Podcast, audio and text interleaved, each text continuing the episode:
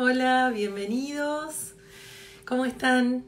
Al fin llega este vivo que me han escrito desde todos los lugares donde se les ocurra, diciendo que, bueno, estaban interesados en saber qué era lo que estaba pasando con, con las parejas, qué está pasando con esta convivencia, qué está pasando con esto que de repente cambió de un minuto a otro y nos puso de frente al otro donde recién nos veíamos un ratito, ahora nos estamos viendo 24, 7, 24 horas seguidas, inmersos en esto de convivir. Eh, parejas de todo tipo, de todas edades, de todos colores, de todas formas, conviviendo, compartiendo, viendo de qué manera nuestra frustración queda en nosotros para hacer un trabajo interno profundo y no volcárselo al otro. Ya en unos segunditos más eh, Demian se está uniendo y mm, seguramente me va a estar pidiendo subirse a este vivo para compartir miradas, para compartir visiones, para enriquecer muchísimo a todos ustedes en este tema que es tan fascinante, las parejas. Eh, ambos nos ocupamos muchísimo de hablar sobre vínculos, eh, sobre todo esto que tiene que ver con compartir y los que no tengan pareja eh, también, por supuesto, que son personas que son parejas latentes, o sea, son individuos que unidos a otros comienzan este camino juntos que hoy por hoy se encuentra en un lugar tan extraño, ¿no? en un lugar, en un fenómeno que nos pone a todos eh, en un lugar muy particular. ¿Qué nos pasa? ¿Cuál es el planteo que nos vamos haciendo con respecto a este compartir? Compartir obligados, ¿no? Eh, algunas parejas viviendo en lugares diferentes, compartiendo solo tiempo selectivo, ahora resulta que se encuentran con que están obligados a pasar 24 horas, respirarse, mirarse, compartir todo absolutamente. Vamos a esperar, uy, ya se empiezan a sumar un montón de personas que se están uniendo a este vivo, ya estamos esperando a Demián que lo vi por ahí subirse, pero estoy esperando que me solicite unirse a esta charla. Eh, qué bueno, bienvenidos a todos. Parece que mucha gente quiere saber sobre, sobre lo que es parejas, este misterio, esto que creemos conocer, pero que en definitiva tiene un montón de bemoles, un montón de matices que hoy por hoy se están poniendo a flor de piel. Eh, a ver, Damián, Damián, ¿por dónde andás? Em, a ver, a ver, a ver, a ver me tenés que solicitar, no te encuentro aquí. Pero bueno, solicitame, o si no, Demian, salí y volví a entrar, porque a veces te tiene que aparecer la posibilidad. ¡Ay, aquí estás! Em, ah, ¿ahora me escuchás? Te escucho perfecto, sí, sí.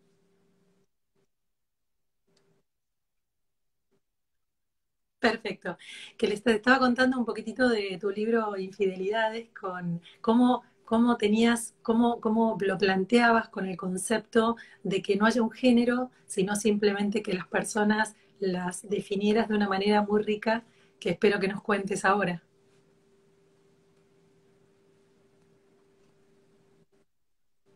Hola, ¿estamos? Sí, estamos. Decía recién que mm, los dos habíamos escrito libros sobre... Hay, hay como un pequeño delay entre nosotros, pero ahora me escuchas bien, ¿no? Te escucho, pero tendremos que tener en cuenta ese delay. Sí. Em, que les contaba un poco a las personas que se están uniendo a este vivo, que habías escrito un libro sobre infidelidades y me encantaría que nos regalaras em, tu concepto y tu idea de individuo, ¿no? Ajá. ¿Cómo, planteas este libro? ¿Desde qué lugar?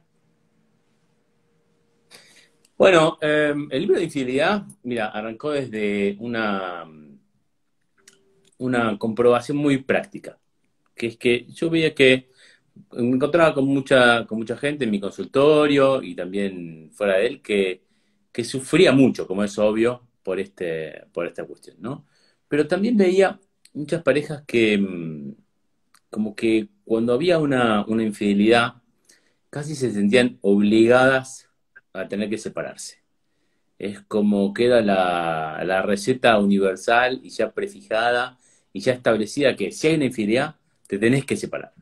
Eh, este, y, a mí me, dolía mucho ver este, parejas que quizás me parece a mí que tenían cosas como muy valiosas de fondo este, y quizás no estaba todo mal en, su pareja, digamos, y que la infidelidad casi que los arrastraba y a, una separación y que terminaban ambos eh, muy mal, dolidos eh, profundamente, muy solos, quizás incluso cuando había hijos de por medio, los hijos por supuesto que sufrían también, y a mí me parecía que en algunos casos por lo menos quizás no era absolutamente necesario, quizás había algunas otras opciones, quizás había que pensar por qué por lo menos eh, la infidelidad era tan devastadora como, como lo era.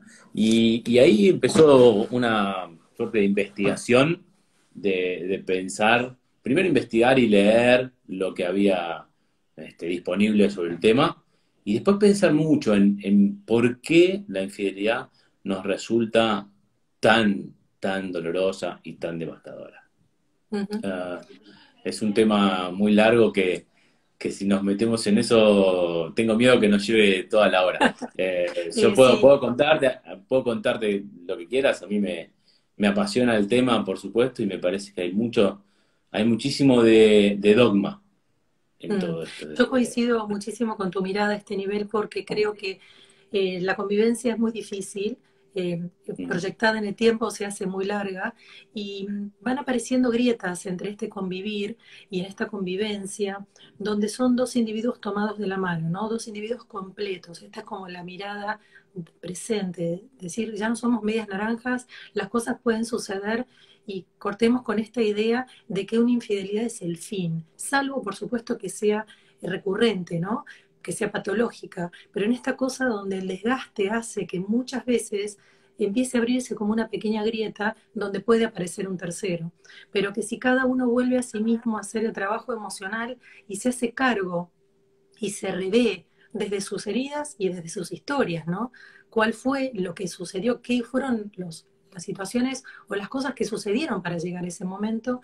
Eh, la pareja es muchísimo más valiosa, la familia aún más, como para ponerle esta energía y poder mirar un poquito más allá sin demonizar la infidelidad cuando por supuesto es esporádica. Bueno, a mí me parece interesante lo que, lo que decís de no demonizarla, porque lamentablemente, cuando, cuando empezamos a investigar sobre el tema, nos encontramos con algunas sorpresas y con algunas cosas que mm, no son como, como nos gustaría que fueran, lamentablemente. Una de ellas es eh, quizás la más enigmática de todas, que es que muchas veces las personas que son infieles, hombres y mujeres por igual en este sentido, em, no dicen que están mal en su pareja de origen. No refieren que son infelices, que está desgastado, que la otra persona no les interesa. No dicen eso. Sorprendentemente, em, alrededor del 75%, que es un montón, ¿no? Tres de cada cuatro eh, personas que han sido infieles dicen que eran o felices o muy felices en su pareja primaria. Y entonces la idea de que la infidelidad viene siempre de una grieta, de un problema, la, la famosa sentencia esta de que se busca fuera lo que no se tiene dentro, eh, se empieza a resquebrajar. No, no empieza a ser eh, tan cierto siempre. Y me parece que eso nos mueve a preguntarnos otras cosas, ¿no? Entonces, ¿qué sucede? Y pensar que nosotros tenemos, creo que, siempre tenemos esta idea, ¿no? Como que, bueno, si las cosas van bien en mi pareja, si estoy feliz, si veo que mi pareja es feliz, entonces esto no me va a pasar, ni de un lado ni del otro. Y lamentablemente lo que empezamos a ver es que no es así, no es cierto. Todavía tiene sorpresas. Hay otras cosas. Y hay muchas veces el inconsciente se encuentra con ese otro que te impacta, donde, bueno, la verdad esperabas, y ahí se arma todo, bueno, una nueva realidad donde la mm. persona empieza a preguntarse. El otro día veía una película muy interesante donde alguien amaba a dos personas, ¿no? Y entonces la pregunta de, muchos pacientes, y te debe haber sucedido, es, ¿pero se puede amar a dos personas? ¿Qué estoy haciendo? Estoy haciendo daño, ¿no? Esto que viene de la moral, del, falso... Eh, de, de, la falsa sociedad donde hay que seguir con estigmas, ¿no? Hay que seguir trabajando, hay que seguir haciendo las cosas bien, porque las cosas bien son determinadas. Un poco mm. nuestra charla en, este ratito que hablamos previo a armar este vivo, en algún punto los dos nos mostrábamos como rebeldes de las formas, ¿no? Como rebeldes de las estructuras que venían siendo. Mm. Los dos somos como, tenemos una mirada muchísimo más abarcativa y donde queremos salir de la diferencia de géneros o de la diferencia de lo impuesto, de, lo, de lo que significa errar, de lo que significa eh, hacer mal o bien y mm. tener una mirada mucho más amplia, mucho más abarcativa y mucho más colaborativa entre las distintas áreas, ¿no? Decir, bueno, a ver, se trata de vivir, de experimentar y te va pasando lo que vas pudiendo a medida que vas viviendo. Me parece, me parece interesante lo que decías de si se puede amar a dos personas. Y me parece que es una pregunta interesante para pensar incluso antes de, de la infidelidad, porque vos decías, bueno, amaba a dos personas, estoy haciendo daño. Y, mm, vamos a dejarlo en, amar a dos personas. dejemos por un lado el suspenso si pasa algo más, si no pasa, si pasa la acción. Pero en principio amar a dos personas sería sentir cosas por dos personas, ¿verdad? Eh, bueno, en principio está la pregunta, bueno, ¿es posible? Una pregunta que he escuchado muchas veces. Les, les comento a la gente que nos están viendo, primero les agradezco estar ahí, no los pude saludar porque entré así con dificultades técnicas y me, me abarroté y todo y entré directo y no los saludé, así que ahora cumplo en saludarlos, un gusto estar ahí eh, y, conocerlos a todos, por ahí hay mucha gente que, que te sigue, Claudia, que, eh, que conoce tu canal y te conoce a vos y no me conoce a mí, así que les agradezco estar ahí. Eh, y si tienen ganas de comentar algo, hacer alguna pregunta este, o inquietud o comentario de lo que vayamos diciendo, por supuesto trataré de, o trataremos de ir leyéndolo y, ver qué podemos decir. Y aquí ya tenemos un pendiente. Ya nos estamos metiendo con temas que son uh, difíciles, así que en todo caso uh, nos va, me irás diciendo. Um, estaba con esto de la pregunta si es, si es posible amar a dos personas. Y eso, por supuesto, depende de qué es lo que entendamos por amor, pero yo creo que es indudable que es posible amar a dos personas. Y no solo es posible, sino que lo hacemos todo el tiempo.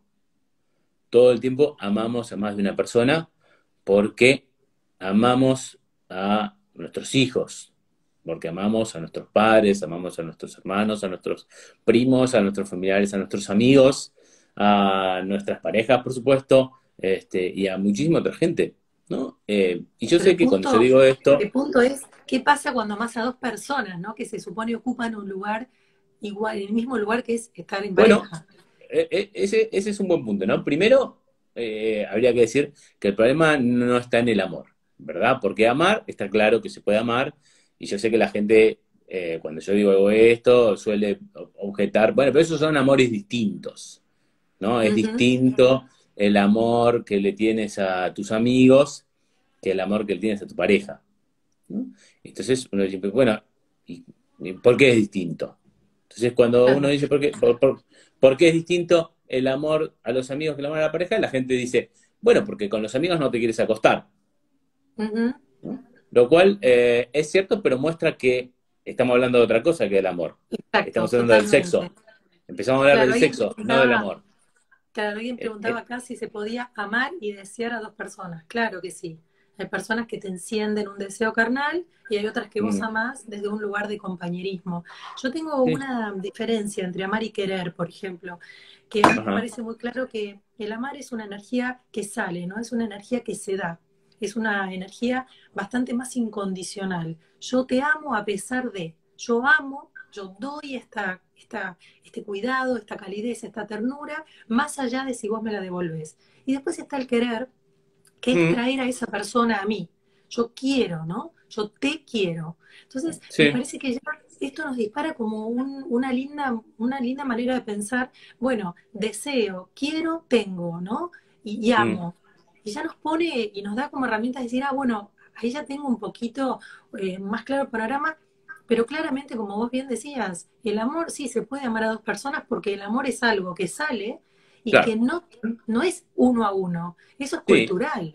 Pero el hombre no, yo estoy, de acuerdo con vos, me gusta, me gusta tu, tu diferenciación entre el amar y tener, eh, el amar y querer, perdón, eh, y querer tener eh, al otro con uno, me parece que hay una diferencia ahí, pero que es indudable que desde esta definición amar se puede amar a dos personas, a muchas personas, este, y el amor es siempre el mismo, el amor es lo mismo hacia padres, hacia hijos, hacia parejas y hacia amigos, que es esto que, esto que estás diciendo de, yo le diría así, deseo tu felicidad, sería. Me, me, pongo feliz, para mí el amor es algo así como, me pongo feliz cuando estás feliz. Y me pongo un poco triste, y me pongo un poco triste cuando estás triste. Suficiente. Para mí eh, eh, no, tiene, no tiene mucho misterio en ese sentido, no es, muy como misterioso. La empatía, vos lo definís como empatía. Claro, como empatía te pasa eso, te pasa eso, y cuanto más te pasa eso, es porque amas más. Cuanto más feliz te pones si el otro es feliz, eh, si lo amas más. Para mí es muy, claro que es así, que con los hijos lo ves clarísimo. Cuando tus hijos están felices, te pones feliz. ¿Y por qué? Porque los amas un montón. Eh... el tema de los hijos eh, a veces pasa, y ahora, bueno, con esta convivencia obligada, pasa un poco que uno a los hijos los ama incondicional y con la pareja no sucede. Es muy difícil el amor incondicional, es muy fácil sentirlo con hijos y con la pareja por momentos uno siente esa incondicionalidad, ese amor que sale indefectiblemente y no importa si regresa, pero con la pareja cada tanto empiezan como estas cosas internas, estas heridas, ¿no? A mí me gusta pensar en que las personas tenemos, eh, somos con una herida principal y cuando esa herida choca, toca con el otro, es donde empiezan las discusiones de mayor nivel, ¿no? Donde comienza en ese punto mm. donde nadie quiere mover el territorio porque el dolor interno es tan grande que no permite, eh, que, no me permite la razón, que no me permite razonar, que no me permite contar lo que siento porque estoy tan dolido, me tocó tan en carne viva que no puedo expresar. Entonces, o mm. agredo, me defiendo, me cierro tanto que no puedo no puedo lograr la comunicación. Y esto sucede un poco también, si seguimos hablando entre distinciones entre amar, querer y, amar incondicionalmente, esta diferencia que nos cuesta que nos suceda en pareja, eh, que las mujeres en algún punto, me encanta porque vos decís, no me gusta distinguir entre hombres y mujeres y me encanta, después te voy a preguntar un poquito sobre eso, que me encantó lo que me contabas, pero... Eh, hay un poco de exageración en las mujeres en esta cuestión del romanticismo aún. Por supuesto que las generaciones nuevas vienen ya con una no distinción y con algo hacia donde todos tenemos que volcarnos, hacia donde todos tenemos que ir, que es a la no diferenciación por género, pero todavía hay generaciones que, ven el amor en pareja como algo más, más territorial, más de media naranja, más de las mujeres de una manera reclamando y en posiciones más emocionales y los hombres más racionales y más pragmáticos. Y creo que esta, este desconstruirse, este desarmarse en esas teorías tan anquilosadas y tan nocivas, ¿no? De la pareja para toda la vida, de los mandatos, que lo único que hacen es poner una presión muy grande sobre los amantes, sobre las personas que se aman y no lograr vivir el aquí y ahora tal cual es. Estoy de acuerdo, a mí me gusta, me gusta tu idea de la, la exageración en el romanticismo. Como, como ya hemos dicho, y lo voy a refrendar ahora, eh, no estoy, no estoy seguro que sea una, cuestión de exclusividad femenina. Yo creo que todos, todos podemos caer en esa, en esa exageración del romanticismo y, que puede, puede pasar muy bien que haya algunos hombres, de los cuales podría yo declararme culpable a veces, de exageración del romanticismo, este, y que haya alguna mujer que diga, no, no, bueno, estás, estás esperando demasiado, ¿no?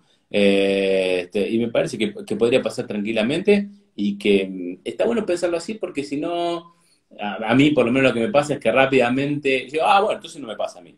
Si eso es de, patrimonio exclusivo de las mujeres, a mí dice que no, sé que no me pasa. Y, tranquilamente, me pasa, es más, me parece que es como un mal bastante extendido y mm, eh, ¿en qué puntos hay exageración de romanticismo? Podemos pensar, para mí, por ejemplo, en esperar amor incondicional en la pareja. Lo cual para mí es, yo creo que es eh, no solo imposible que el amor sea incondicional en la pareja, sino que además me parece hasta, hasta un poco insano, la verdad. Eh, el amor incondicional me parece que está, está bien que esté reservado exclusivamente para los hijos. Exclusivamente de los padres y las madres hacia los hijos. Yo no creo que exista amor incondicional en ningún otro vínculo humano que no sea de padres y madres hacia hijos e hijas. Ni siquiera de hijos e hijas hacia sus padres, que no tienen amor incondicional y no tendrían por qué tenerlo.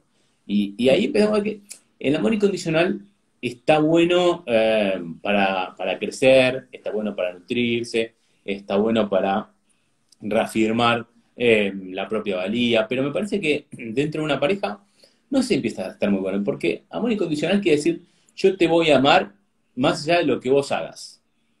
No importa lo que vos hagas, te voy a amar, como un hijo, como un hijo que uno lo va a amar siempre, más de lo que haga. Simplemente por, por su existencia lo va a amar. Y me parece que una pareja, a mí me empieza a sonar un poco insano, pensar que te voy a amar no importa lo que hagas, no importa cómo me trates, no importa... se empieza, a poner, se empieza a poner un poco oscuro. Claro, porque ahí está la trampa en el enamoramiento, entre el enamoramiento, el mantenerlo desde un lugar muy romántico, muy de cuento, eh, a el verdadero amor incondicional que se entrega pura. Es yo te amo, te doy.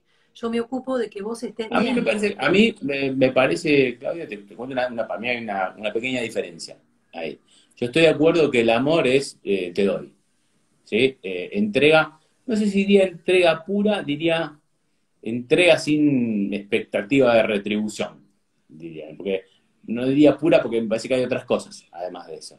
Pero, em, pero no me parece que sea lo mismo que decir incondicional.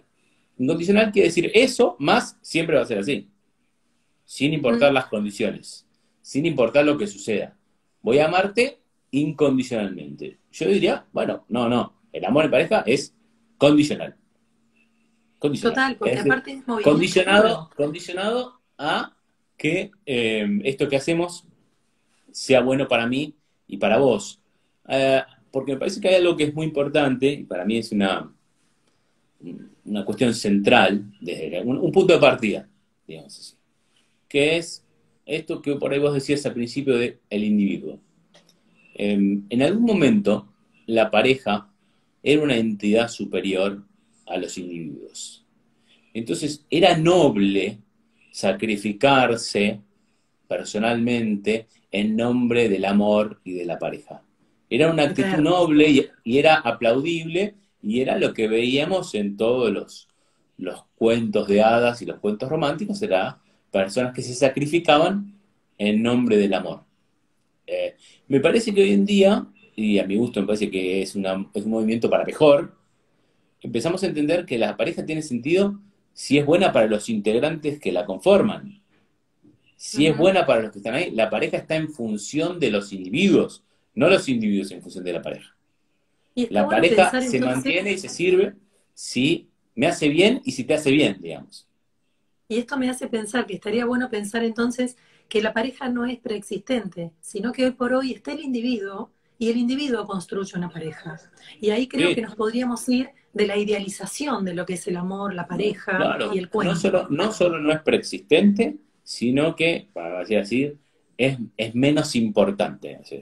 Es más importante mi salud como individuo que la salud de la pareja. Si la pareja me hace mal o te hace mal, entonces la pareja esa, eh, si no cambia, no, puede, no puede continuar. No puede continuar, no, no, ya no es. Y me parece que los cuentos de hadas, vamos a decir así, de hoy en día reflejan un poco eso. Eh, donde se ve que la pareja si me mueve demasiado a sacrificar demasiadas cuestiones personales, si me hace mal, entonces no es una pareja que, que querramos que continúe. Y me parece que eso es importante para, para entender esto de eh, no es incondicional. No es incondicional, porque entonces, incondicional querría decir es más importante eso que, que si estoy bien o estás bien, y no lo es. Cuando comenzamos a pararnos en este lugar donde ya la pareja no va a ser preexistente, sino que los individuos se van a sentir atraídos o no hacia alguien y van a querer y elegir construir o no, nos empezamos a encontrar entonces con la posibilidad de ya no padecer la soledad. Porque si hablamos de individuos, hablamos de seres completos, hablamos de seres que que, que, se disfrutan, que tienen tiempo con sí mismos, que valoran los tiempos con amigos, con familia, su trabajo, su profesión, su oficio. Y entonces la pareja deja de ser también otro mandato que hacía 20, 30 años era, y nena, no te vas a casar, y nena, ¿cuándo vas a tener hijos? ¿No? Esta mm. presión enorme, eh, a los hombres también, por supuesto, eh, esta presión enorme donde había que cumplir objetivos. Entonces, el casarse, el formar una familia, el tener una pareja, eran objetivos a cumplir desde el mandato. Y entonces la gente padecía estados de soledad abrumadores y espantosos, porque ¿cómo iba a ir un cine solo? ¿Cómo iba a ir a un restaurante a comer solo? ¿Cómo iba a sentarse en un café solo? ¿Cómo iba a ir a una reunión, eh, a un casamiento o algo solo? Y creo que esta, esta herramienta, esta información, esta charla que, me parece muy rica para ayudar en este, en este ida y vuelta en donde nosotros pensamos y conversamos, también que la gente empiece a incorporar esto de, a partir de mi individuo, puedo o no encontrarme con un otro, puedo o no estar en pareja, y entonces voy a habitar mi soledad de una manera mucho más amorosa, mucho más mm. plena, mucho más disfrutable que si dijera yo estoy solo. No, no, yo no estoy solo, yo no estoy sola. Simplemente por este momento de mi vida no estoy encontrando a alguien que elijo, que me enriquece desde este aspecto de mi vida, pero tengo un montón de otros que son fascinantes y que me hacen de mi vida plena. Bueno, estoy totalmente de acuerdo con lo que decís. Em, me parece que eh, eso parte de la idea de que la pareja es una especie de em, cuestión que satisfacía todas las necesidades, ¿no? Que si estás bien en pareja, estás bien en toda tu vida, y si estás mal en pareja, estás mal en toda tu vida, ¿no? que la pareja eh, te daba todo. Entonces, si la pareja te da todo, si no tenés eso, es casi que no tenés nada.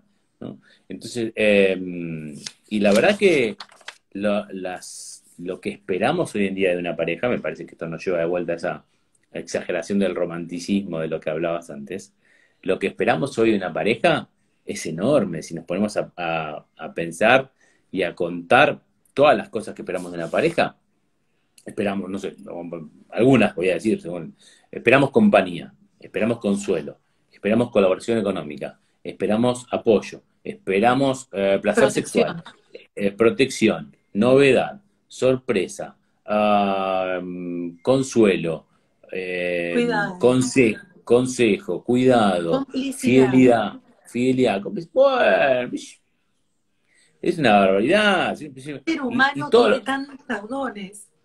Y todo, y todo lo tiene que hacer una sola persona y lo tiene que hacer de forma exclusiva por el resto de nuestras vidas, que se van alargando cada vez más, así que es un montón.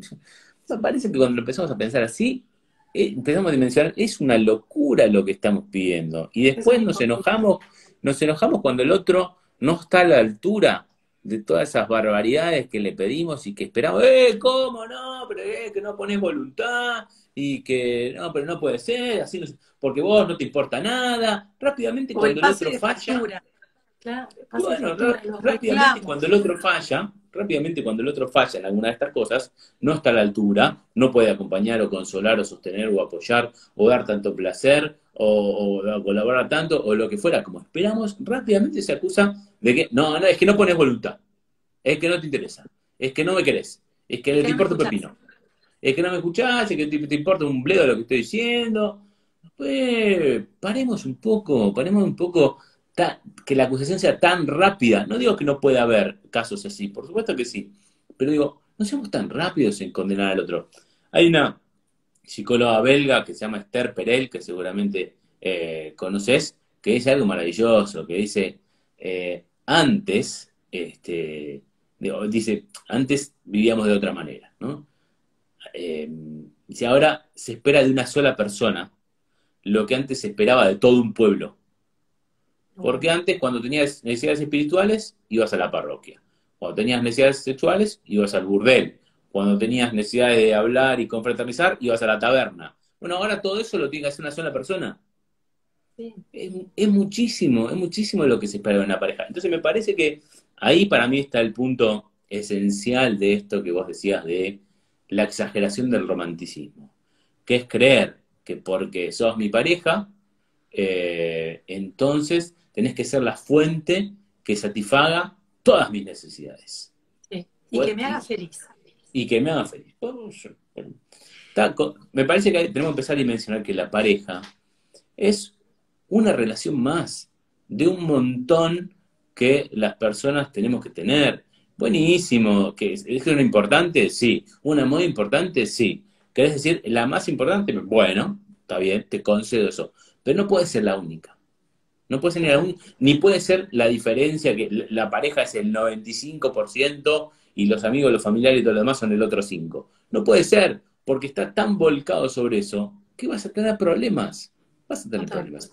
Entonces, me parece a mí que eh, tenemos que empezar a, dimensionando esto, dimensionando la dificultad de lo que estamos pidiendo, dimensionando eh, cuán grande es, cuán en algún sentido, eh, cuán pretencioso es lo que estamos esperando. Por ahí eso nos, lleva a ser un poco más tolerantes y compasivos, una palabra que a mí me gusta mucho, compasivos con, con nuestras parejas. Y me gusta la palabra compasión por una, te cuento esta, por una definición que da un psicólogo que se llama Franklin Box, que dice, la compasión consiste en suponerle al otro siempre los mejores motivos.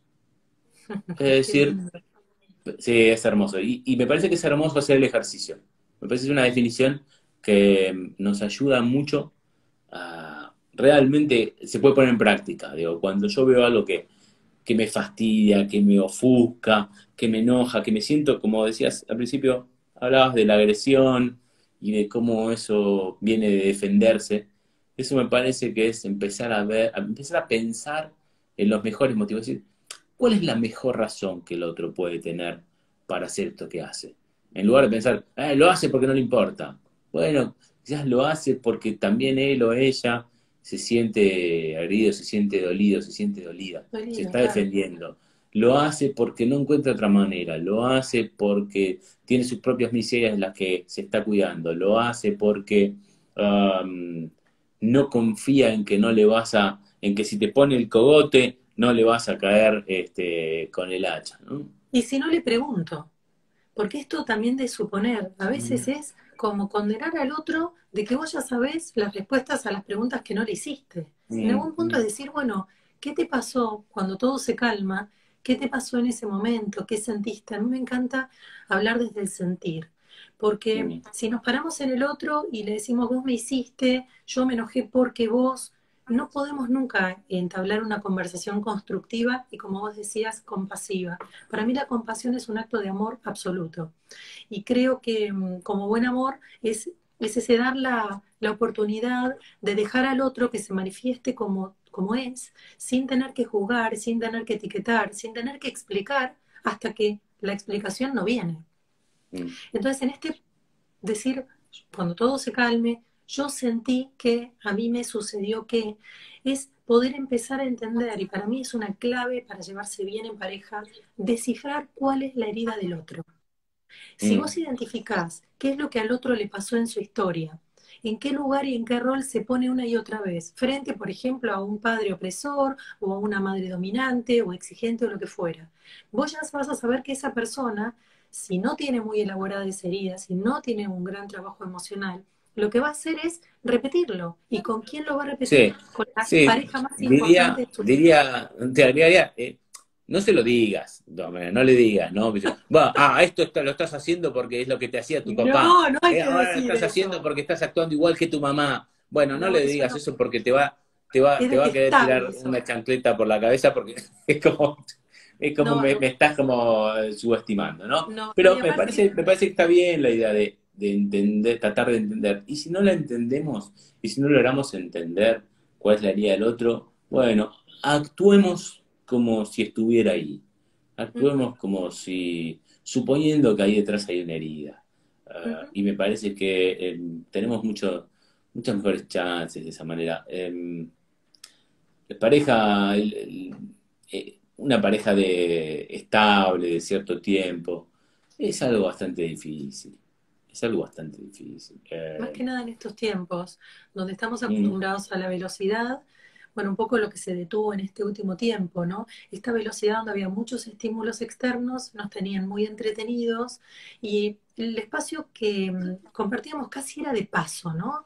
Llegábamos del trabajo, cada uno su historia, que la comida, si el quien tiene chicos, baño de niños, y ya, todo el mundo a dormir.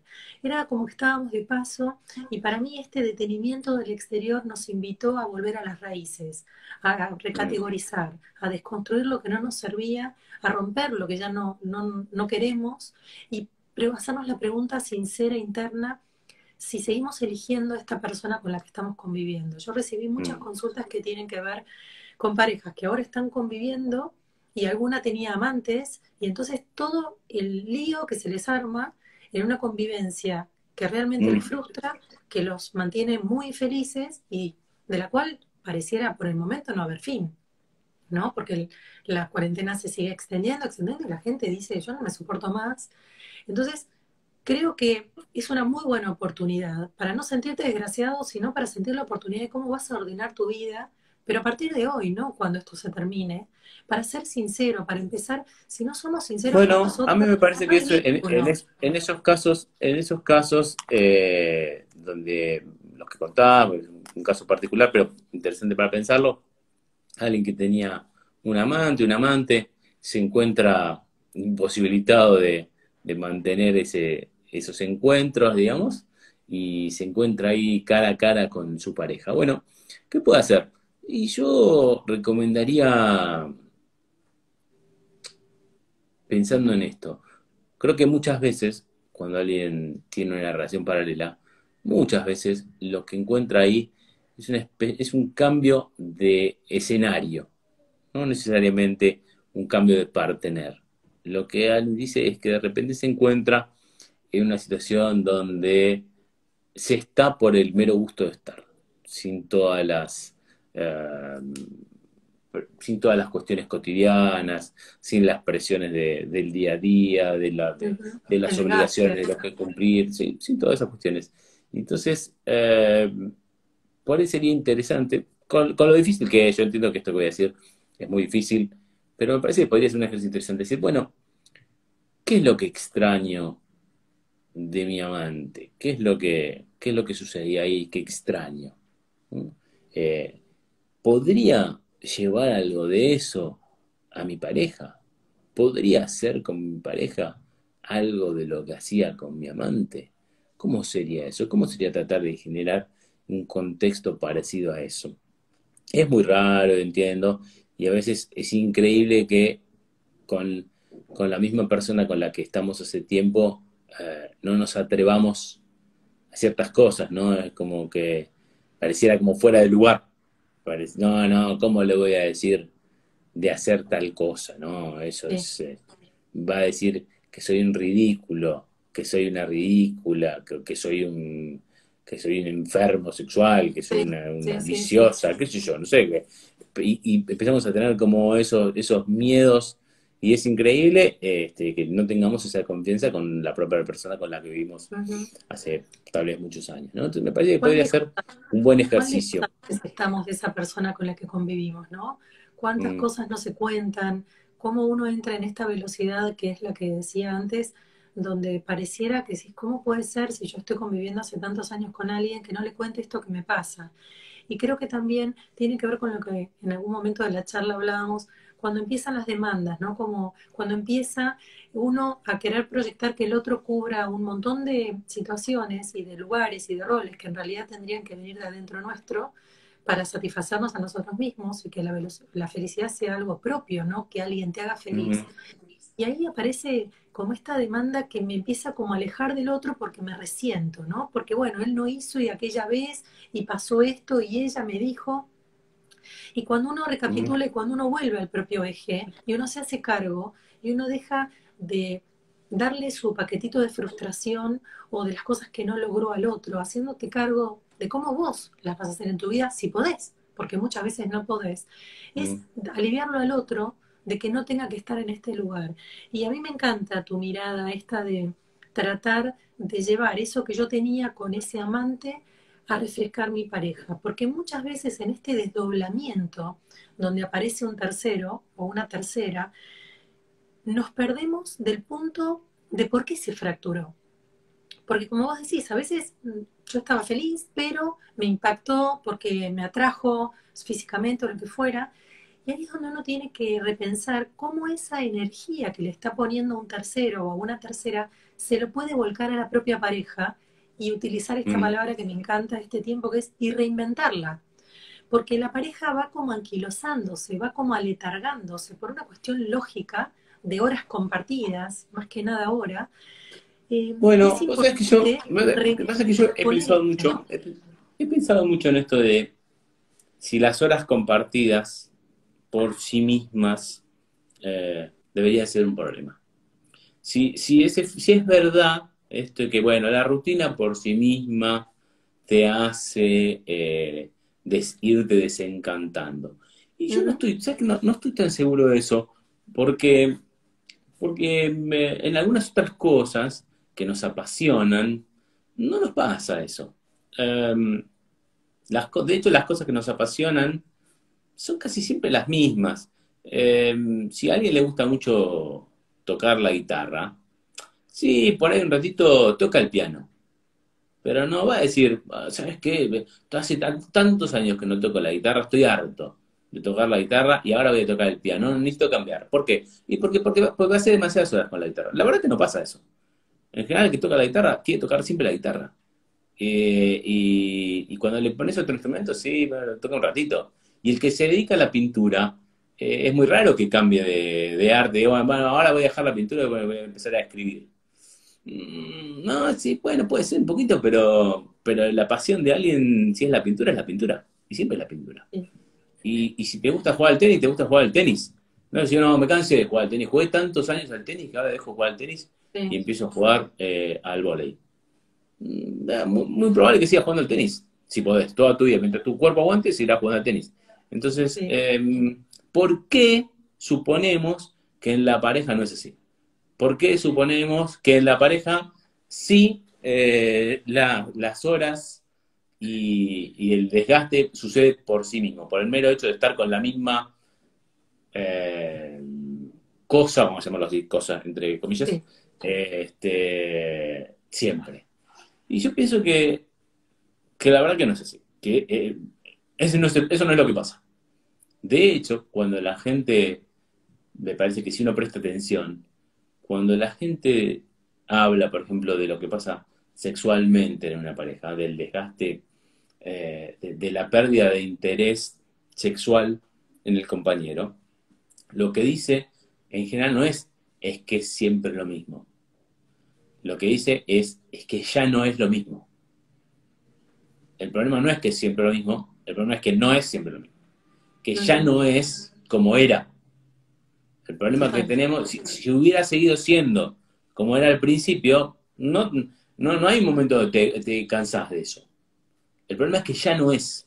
El problema es que como le hemos dejado de, hemos dejado de alimentar eso, entonces ya no es lo mismo.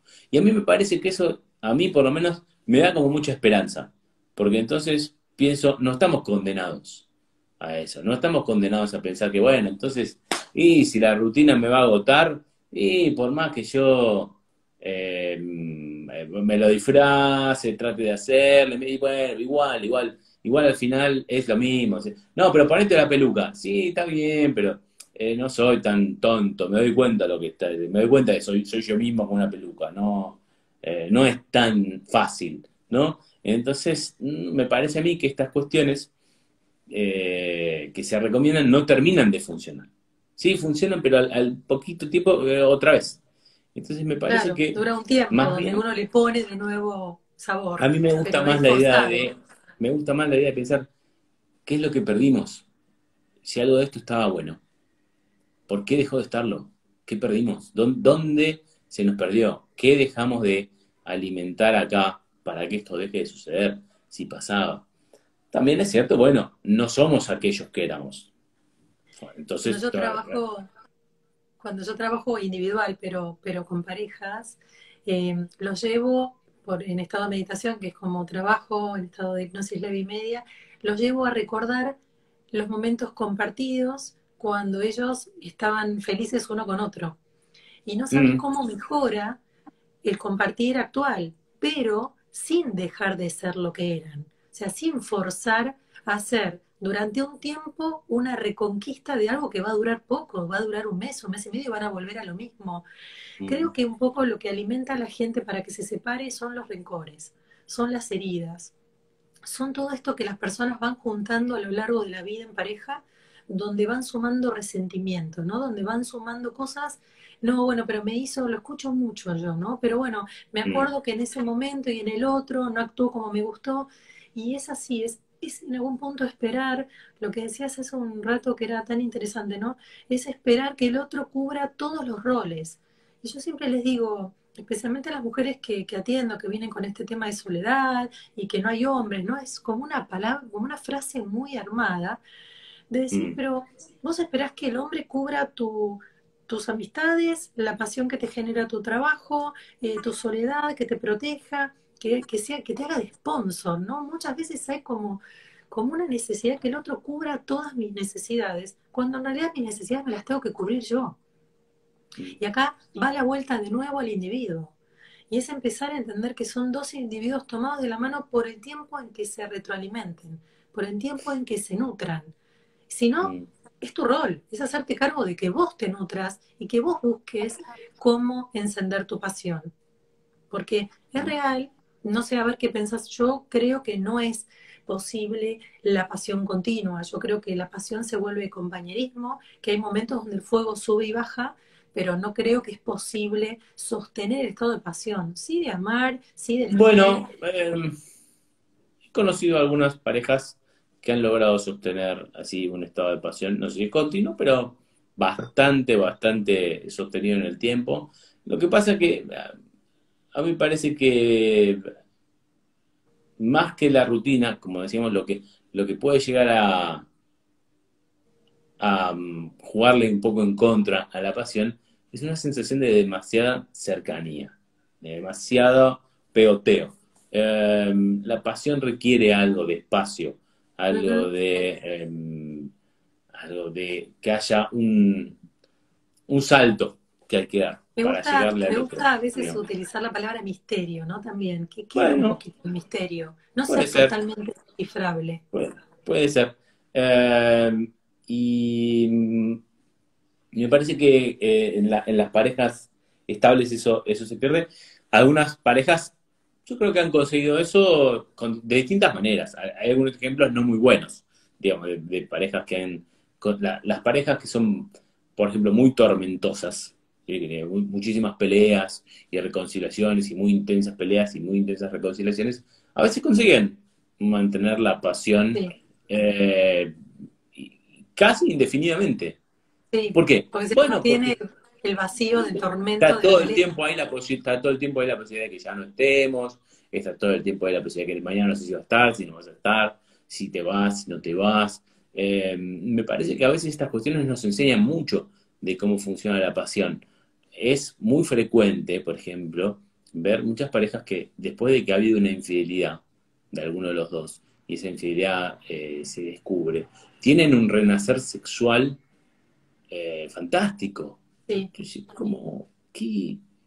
¿Esto qué es? ¿De dónde viene? Hay, también hay- cuando aparece un tercero y la persona, por ejemplo, si, si sucede que un hombre está con otra mujer, que la mujer de repente también despierta como una sexualidad novedosa de cosas que no hacía en pareja, como para Mm. entrar en competencia con la tercera persona, ¿no? Bueno, esa es una, esa es una versión de, de eso que podría ser, que en algunos casos debe ser, eh, que es por competencia, que es eh, incluso o por miedo a perder al otro.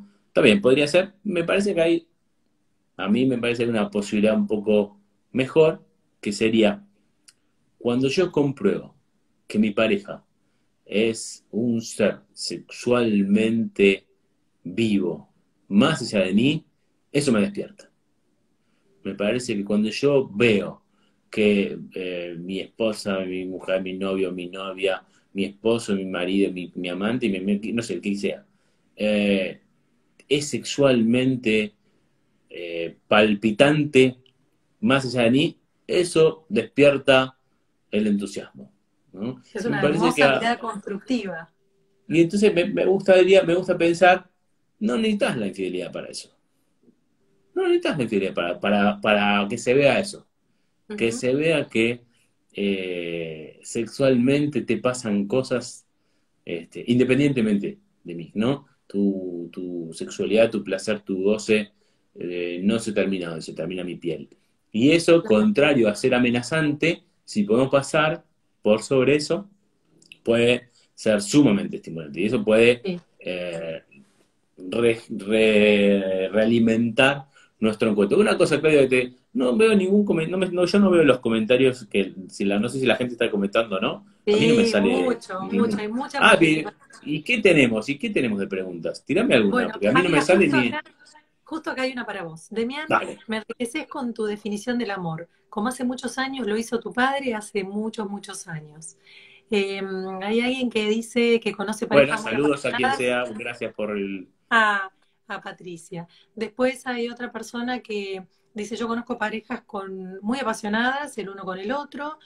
Otra persona dice: La comunicación es importante porque el otro no puede adivinar nuestra manera de sentir y menos nuestras necesidades. Absolutamente de acuerdo. ¿Qué pasa con, las, con la necesidad de interrelación? Cualquier actividad que te apasione es una relación con vos mismo, nada que ver con una pareja. Bueno, puede haber pasión por cosas, como vos decías, y puede haber pasión por los vínculos, por, la pareja. Em, después hay otra persona que dice, ¿qué ayudaría a permanecer con deseo y placer de estar juntos? ¿Te animás a responder eso? Sí, bueno, creo que em, para, empezar, esto respecto al deseo, esto que dijimos mantener em, cierta capacidad de distanciarnos y juntarnos, distanciarnos y juntarnos. Me parece que si estamos demasiado allí eh, es muy posible que em, eso termine desinflando un poco el deseo. Además, me parece que hay ciertas cuestiones como que lamentablemente, por decirlo así, hay una cierta exclusión mutua entre dos tendencias de la pareja vamos a llamarlo así, eh, a veces se llaman el amor eh, de acompañamiento y el amor romántico, ¿no? A mí no me, muy técnico, no me gusta esa, esa, definición, me gusta más pensar en, por un lado, eh, la pasión y por otro lado, la ternura. Y me parece que queremos las dos cosas en nuestras parejas, pero no se llevan muy bien esas dos cosas.